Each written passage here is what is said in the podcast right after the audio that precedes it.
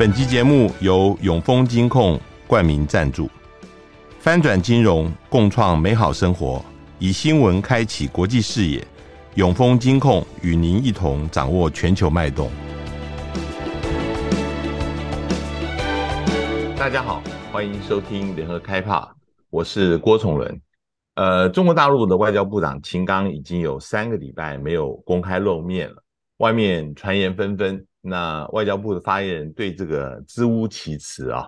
呃，不过在谈这个之前，我们先谈一下大陆的经济。现在大陆的经济出现了相当大的问题，有人说已经进入通缩。我们今天连线的是联合报香港特派员李春，李春对于大陆的情况呃非常的深入，他的专栏《春歌侃路》也一直是呃外界想要了解中国大陆的一个指南。呃，李春你好，哎，郭郭副总你好，你好啊，我我我想先跟您谈一下大陆的经济，因为呃，经济是很多事情的的根本啊。那呃，现在这个公布的数字，呃，说这个呃消费者物价指数在六月 CPI 已经掉到零了哈、啊，那生产者物价指数 PPI 也一直在下跌当中，嗯、呃。有很多人担心，呃，很可能现在已经呃要进入通缩的危机，但是理论上来讲，要连续两个季度、呃，就是都是负的话，或者呃才会定义上才是通缩。你觉得现在是不是有这个危机？呃，郭副总，据我我我当然对大陆经济，我认为是非常关注的，呃，一个最重要的话题，今年以来。特别是五月份以来呢，由于五月份那个经济，它从三月份改变了那个经济疫情以后恢复的那种预期状况，从五月份以后经济的各种数据开始恶化，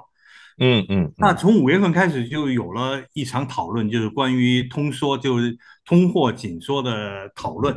这个讨论，这个讨论呢。呃，到了七月份呢，就是官方开始明确表态说中国没有通缩。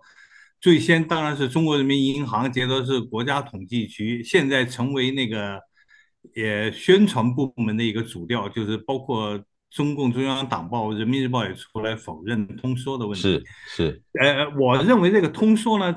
比较有意思的在于那个大陆的经济学家们提出两个概念，一个概念叫类通缩，就类似于通缩。另外一个概念叫非典型性通缩，那就是一般在经济学上，他们讲的通缩主要有三个特征：第一个就是物价明显下降，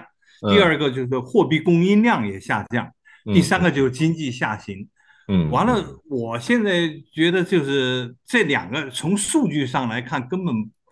不能完全准确地把握中国经济的现在的状况，比如说物价的问题。嗯，嗯，老百姓民众感觉物价在涨，什么东西都很贵。但是呢，中国家统计局政府的数据呢，物价在跌，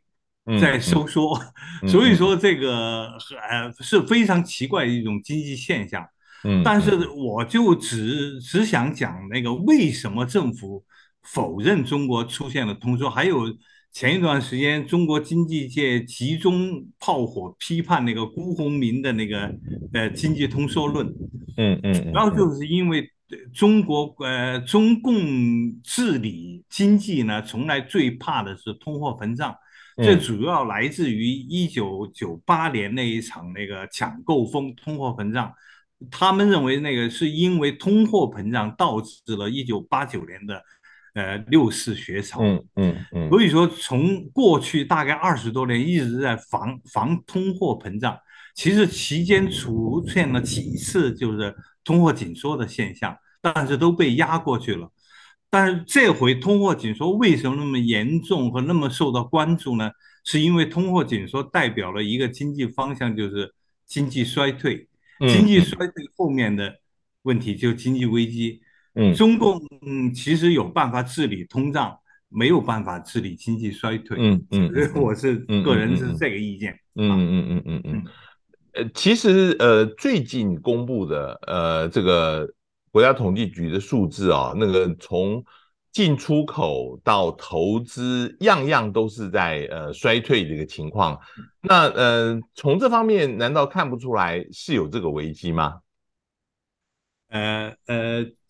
呃，现在我我认为就是所有数据呢，其实都是都是都是在向下的，走在所有主要宏观经济数据都在向下，但是政府的。基调从这次国家统计局的基调来说，上都在都在表示在恢复经济恢复中，那就是否认否认这个呃经济下行的。那那那那那我那我想请请教，就是说，如果他否认有这样的情况，是不是就表示说？政府不需要做任何的事情来刺激呃这个经济，那他前些时候不是还降息了吗？这怎么解释呢？嗯，呃，这就是这就是第二个比较奇怪的现象，就是除了奇怪的经济现象，还有一个奇怪的政府治理现象。嗯，就是说这个呃，大概在六月中旬开始呢，就有了呃出台一揽子。呃，强刺激政策的声音，嗯，呃，这个李强这个新任的总理呢，呃，也为此召开了大概两次，呃，呃，专门的经济学界的座谈会，完了的两次，完了后来就有了小道消息，就经济界的小道消息，说国务院召开了两次常务会议，实际上都讨论了两套，呃，一揽子经济政策。但是呢，都被呃上面李强的上面只有一个人，呃，都被上面给否定了。我认为这种说法倒不是特别准确，应该不是否定了，而是台湾比较熟悉的一种状态，叫已读不回，就是你送上去了报告没有回音。我我认为是目前是这种状况，这种状况它的来因是什么？就是来因就是上面我们讲到的。就是主要领导人否认经济出现了大的问题，否认经济出现有危机的可能性，和否认经济将有衰退的可能。呃，这也容易理解，是因为所有这些问题出现在两个转变之后。第一个转变就是中共二十大完了，领导层和领导呃团体出现了转来变化。第二个就是。呃，在今年呃一月份那个出现了那个疫情结束以后的经济，本来全球都预计中国经济会恢复向好的变化，在这两个变化下，中国经济反而出现了下行，那就不好解释了。所以说，我觉得呃，有可能习近平出于这种考虑。嗯嗯嗯嗯，我们也看到了最近这个李强召开一个平台。企业的一个座谈会啊，希望能够呃积极推动这个平台经济。这个平台经济在呃疫情之前，呃就是整个国家开始管制之前，其实是呃经济里面很重要的一个部分。这个是不是表示说，现在希望这个平台企业能够呃替这个整个经济振兴起一些作用？呃，我我我认为这个呃，可能可能外界对这个最近发生的那个经济现象可能有有误解，呃，也他们认为因为那个李强和那个中国国家发改委那个主任呢郑三杰都分别召开了几个座谈会，一个是关于平台经济，第二个呢关于民营企业。那外界的再加上对于蚂蚁集团的处理。重新发落处罚款几十亿，完了外界就有一个呃产生一种感觉，就认为哎，在经济下行之下呢，中国政府改变了他们对民营企业比较严厉的做呃态度，也改变了对平台经济严厉监管的呃呃态度。我我觉得呃这个当然可以这么来看，但是呢，真正的。呃，真正的后面应该是习近平在下另外一盘棋，在跟李强他们无关。这个棋就是我们要回顾一下，就是，就就是不光是习近平，就所有共产党的领导人呢，在他们想从振振作经济的时候呢，都会提一个强国概念。呃，毛泽东当年结束文革以后，周恩来就提四个现代化，呃，要建社会主义强国。完了，到了邓小平，邓小平提的叫现现代化强国，就延续周恩来那个概念。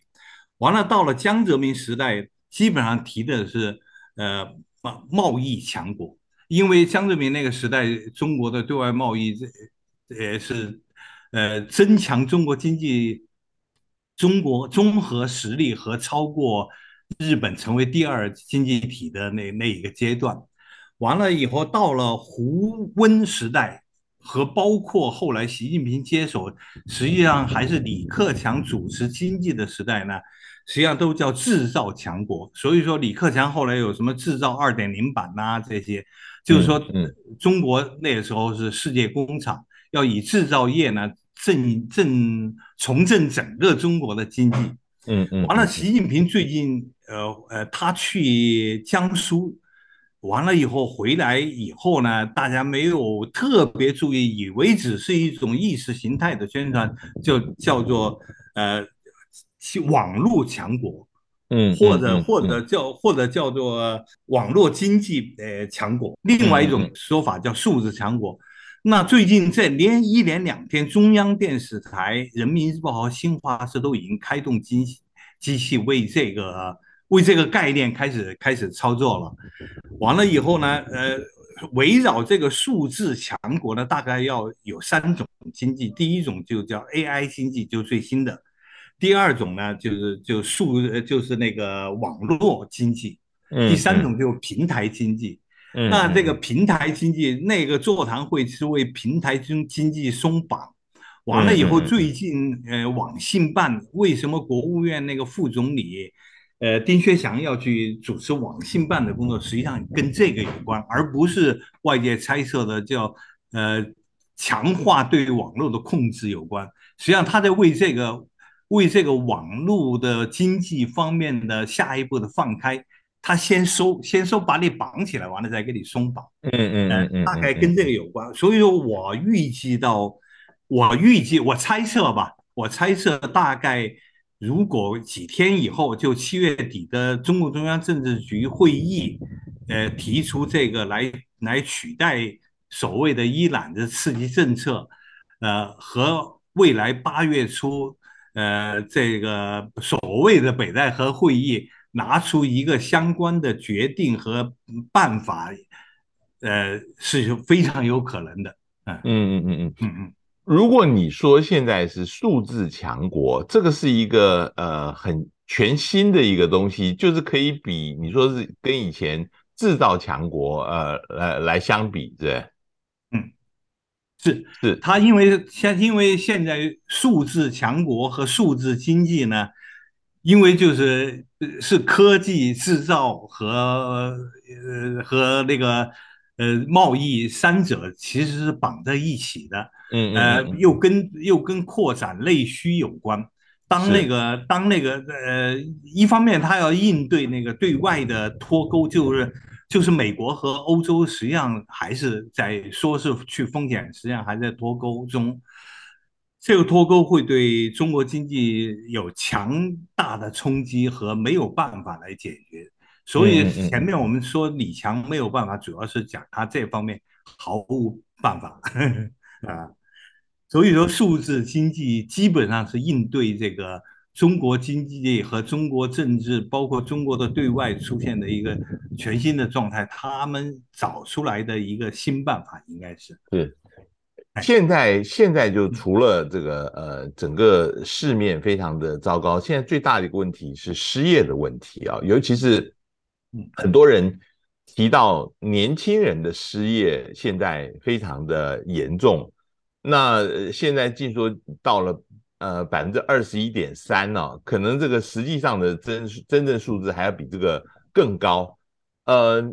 有什么办法可以解决？尤其是年轻人的失业问题呢，因为这个事情，呃，如果没有解决的话，不仅社会会动荡，甚至会，呃，会有政治问题的那个呃发生的可能性。现在目前大陆有什么办法？我觉得四个字：束手无策。呃，这从那个，因为因为失业问题呢，我觉得是对于今年、明年，呃，甚至是从今年开始的三年当中，中国经济、中国政治一个决定性的因素，成败的决定性因素。因为因为经济要走对了路，才能化解失业，才能解决就业问题。有了就业，人才有收入，有收入才有消费，有消费才有内部需求。现在他们是有些学者提的方法，比如说内部需求的那个是，不是从根本上来解决问题的，而是所以说中国经济要走上一种良性循环的道路，必须得伤筋动骨的来做。呃，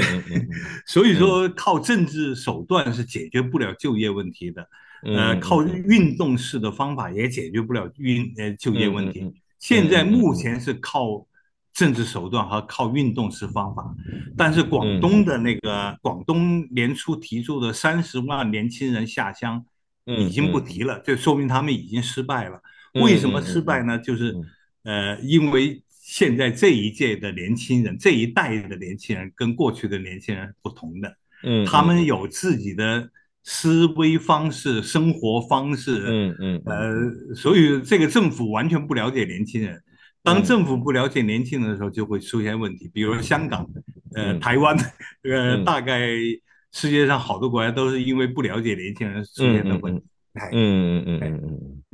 我我我我，接下来我想呃问一下大陆目前的政治的情况啊。那呃，最近以来，大家最关心的就是外交部长秦刚已经三个星期没有公开露面了。呃，我们只有看到说这个呃，现在的王毅呃，他是前外长，现在已经呃已经高升了，现在但是他还是继续的代行外长的这个职责。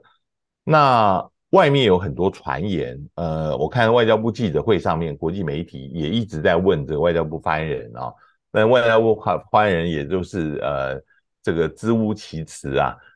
你觉得现在大家在猜测的呃，有几种可能？然后他这几种可能里面最有可能的又是怎么样？然后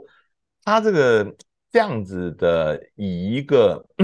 副呃就是副国级的，就是国务委员的这样层层级。失踪，那现在因为现在也不跟以前一样，现在媒体非常的发达，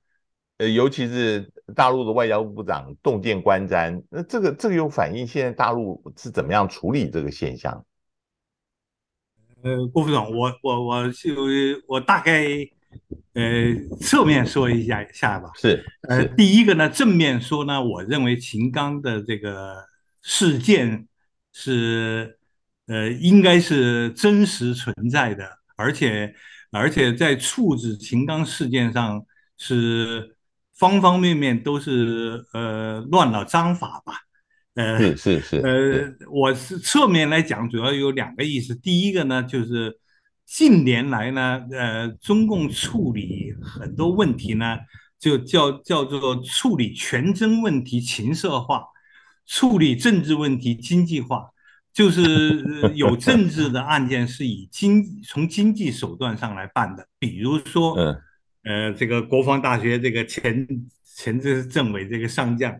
呃，就不不细讲。完了以后是情色问题，秦刚这个跟这个傅小姐这个，我相信早就早就好多人早就傅小姐在香港的传闻也，呃，也卷入了不少事情，也很多人也知道。所以说呢，呃。以在美国这种地方来说，出现一些事情，应该说比在香港、北京知道的更清楚。呃，但是但是那个这一这一切事情都发生在最近呢，那就是因为别的原因。所以说呢，呃呃，有人。所以你你你你刚刚第一句讲的是处理权斗问题情色化，意思就是说。呃，他老早已经有这个事情，但是现在他把它渲染出来，呃，掩盖了一个一些真正的一个原因，是不是？是，是是，因为因为因为中国民间呢对这个最感兴趣，津津乐道。完了以后有各种分析、各种猜测，那个傅小姐的那个微博呢，每一个字都会被拿来推敲，完了以后，完了以后再有各种照片，完了以后大家对别的事情就大概就兴趣没那么大了，对这个是最感兴趣的是这个事情。是，那那官方从来没有删过一条这方面的东西，那就是说明。呃，我们从那个非常严格的网络管控来来看呢，就说明官方是放手或者纵容，或者说呃视视而不见这方面的呃这方面的。因为因为因为大家也会很讶异，就是“秦刚”这两个字并没有变成禁忌字，仍然是在这个网络上面大家谈得一塌糊涂。那这个你觉得是有意放放纵这样的情况吗？我觉得，我觉得就刚才我讲的那个，就是，呃，全真问题、情色化，要要办一个人，先把他情妇找出来，完了以后，呃，比如说以前那个中金公司的，呃，董事长那个情妇一百五十几个都能列出来，完了以后怎么管理的方式都列出来，完了把这个人这这个人就就臭掉了。现在秦刚想翻身是非常难的。难就难在大家都已经对这刚才前面说是现在是现在就是说秦刚这个是中国近年来最大的一一一个瓜吧，大家都在吃瓜，对，呃，中国全国都变成了吃瓜群众。那那秦刚个人来说呢，翻身就比较难。完了，呃，秦刚的呃，照着秦刚这棵大树想救他呢也很难。就是 大概是这个意思。嗯嗯嗯嗯。还有一个我刚才讲的，就是说我想绕开来讲的，就是中国历史上呢，那个皇帝呢，对他的那个宠臣呢，都是这样，一开始就非常生气，有人来告状就非常生气，生完气就一巴掌打过去，过了以后想了想，哎呀，这个还是对自己还是忠心耿耿的，完了又有。种种的不舍和那个，嗯嗯嗯，呃，这从邓小平对那个赵紫阳可以看出来，呃，邓小平对赵紫阳刚开始是大怒，把他马上抓起来，呃，把所有职务撤掉，完了一一一一一系列的批判，到最后又通过中间人杨尚昆去说服赵紫阳，说你只要向小平同志认个错就好了，嗯嗯嗯，完了，可是赵紫阳遇上了赵紫阳这个人呢，是不认错的人。嗯，但是呢，我认为秦刚是随时可以认错的人，所以说呢，现在对现在对秦刚有的呃有很多定论，说他会怎么样，说呃呃下个星期就可能回外交部上班，我觉得任何可能性都都可以发生，因为现在的中国这个政治就是由由习近平一个人决定，完了以后，如果习近平认为他的问题。没有伤到自己呢，伤心那么伤心的话呢，嗯嗯嗯嗯，任何解释都是可以拿出来的。比如说，你说造谣抓两个人，嗯，说这两个人放的风造谣，完全可以很很容易就被抓几个人，完了以后，呃，完了也可以呃说他病了。为什么之前有放风说他已经死掉了呢？那就是做预备，做预备放预案，到最后实在。实在实在那个怒火难消的话，就那就是说他已经走了。嗯、那那那 我我我的问题是，我的问题是，原来那究竟他被、嗯、呃呈报是犯了什么事，让这个这个金上大怒呢？这个这个究竟是外面有各种不同的说法，有说涉及到间谍罪，你有涉及到这个这个有什么样的情节？会让上面这么生气，要把他撤职，或者是让他暂时用这样的方法来处置。我我我我觉得现在说的几个原因呢，都不是。哦，呃，比如比如说，比如说这个有情妇生小孩这个事情，嗯，这个事情，呃，中共中央政治局常委都都不会处理嘛。完了以后，对对对对，以前的以前的老帅，以前的国际党的副主席有这个状况也不会处理。对对，所以说秦刚只是一个小国务委员而已嘛，这对可以不处理嘛？哎，完全而且完全可以否认。前一段时间已经找了一个人出来顶包嘛，说那个人才是丈夫什么的。我觉得这些都不是难题，最大的难题现在就是他，您就像您刚才讲的，他到底是。为什么触怒了呃上面？完了我，我我我认为是，我认为是在重大的外交问题上，重大的外交问题上，中国最近主要是两个外交问题，一个是对美国外交，一个是对欧洲外交。其中对美外交看来就是那个样子，是呃要死不活的状态。但是对于欧洲的外交和对俄国的外交是在不断的变化当中的。嗯嗯嗯。完了以后，这个变化当中的操盘者呢？是秦刚，嗯，但是他的上面有一个叫做决策者，或者说承上启下的人叫王毅，嗯，完了，所以说现在对王毅、秦刚关系有很多很多的说法，我觉得，我觉得这是关键，我觉得这可能是关键，嗯，完了以后，呃呃，是人是关键，事情可能就是。对欧洲外交和对俄外交是关键，这里边一定出现了重大的问题。完了，只不过我们我们外界只能看见表面上那些国家关系领导人的来来往往，但是他们桌下面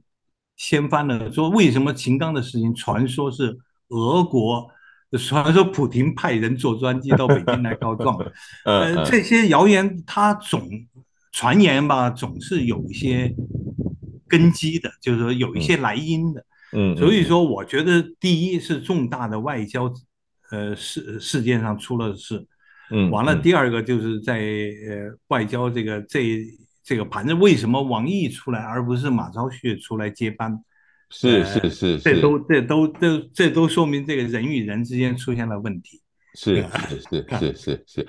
我另外想问你一个是，就是呃。这个特勤局的这个局长啊换人，呃，原来是王小红，他是公安部部长，然后兼特勤局的局长。可是六月底的时候啊，这个突然之间，这个广东公安厅的这个厅长啊，呃，他的这个呃，结果呃，担任了这个特勤局的局长兼呃，公安部的副部长兼特勤局局长。因为这个等于是呃，习身边最亲近的这个保卫的人，嗯、呃，有没有可能有人怀疑说这个跟普里格金的在俄罗斯的这个事情是有关系的？呃，你你自己怎么看这个事呢？我我觉得，呃，我觉得第一个呢，他是在加强特勤局的工作。由专人来任这个局长呢，而不是由王小红兼任呢？是因为这个王小红实在是给了太多的官呢，完了以后，呃，他的呃，别说能力了，就他的那个精力够不够也不好说，而且呢，应该是他的健康大概不是那么适应繁重的工作，所以说他有很长时间呃没有出现。的一段时间都在传说他健康的问题，完了，所以说说呃由一个王志忠来接这个特勤局长呢，是说明呃呃他在习近平更重视这个特勤，呃这这完了由专人来负责，呃倒不是不信任王小洪。啊、呃，但是对这个王志忠是非常信任，是经过考验的。这大概是王志忠以前也当过特勤局的副局长嘛，对不对？啊、呃，而且他他，而且他他有一段时间在广东做公安厅长，那那一般来说是放下去考验考验，完了以后完了以后再再回来这个状态。是是是是是，呃，说明而且呢，他是河北人嘛，这河北人一般做这个都比较信任。呃，习近平就比较喜欢河北人，实际上你看秦刚也是河北人，完完了以后，我觉得是加强特勤局的工作。但是另外一方面，您刚才提到这个对俄罗斯出现的，比比如说瓦格纳这些事情，对对，有没有有没有影响？我觉得当然有很大的影响。呃呃，举个例来说，呃，最近。中国经济界有人有人提有人提一个要清理金融领域的瓦格纳集团，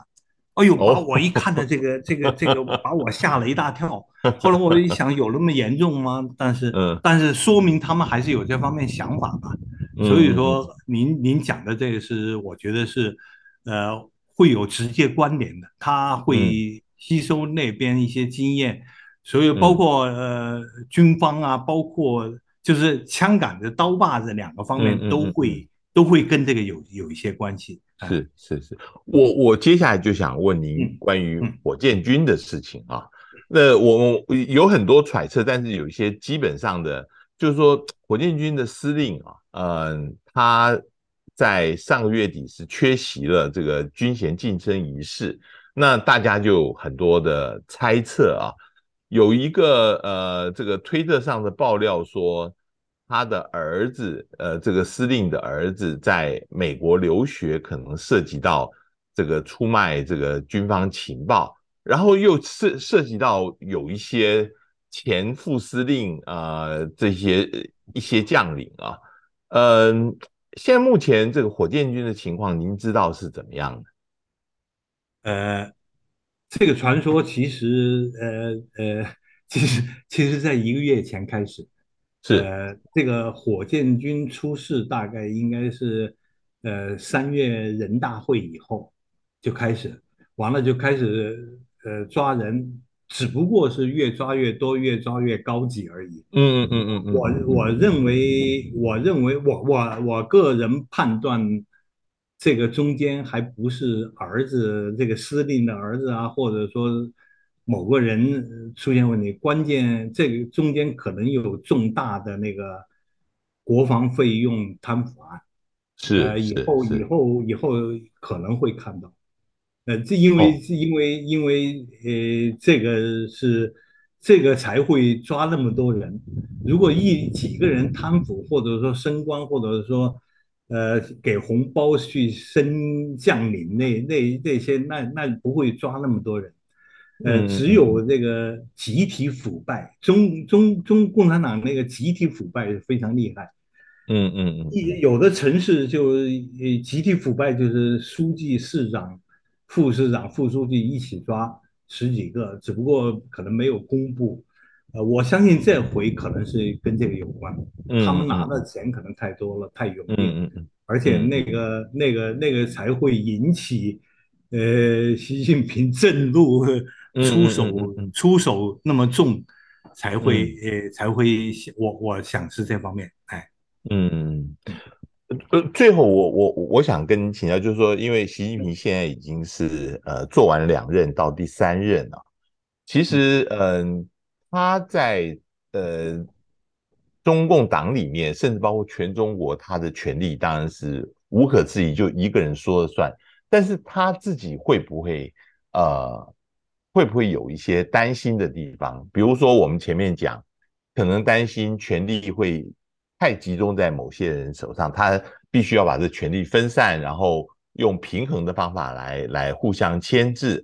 或者是说他一直要提醒，就是呃有所谓极端状况。嗯、呃，他五月底的时候曾经有讲，后来又在到内内蒙古的时候又讲一些极端状况。极端状况当然可以讲是经济上面，他有这种呃呃脱钩的这种呃危机意识。但是也有可能他呃也一直在考虑到自己内部呃有一些情况是不稳的，甚至是有一些呃你没有办法预想到的敌人的。那我看到最近那个国家安全部成立四十周年，一直在强调这个呃这个这这这个方面的重要性。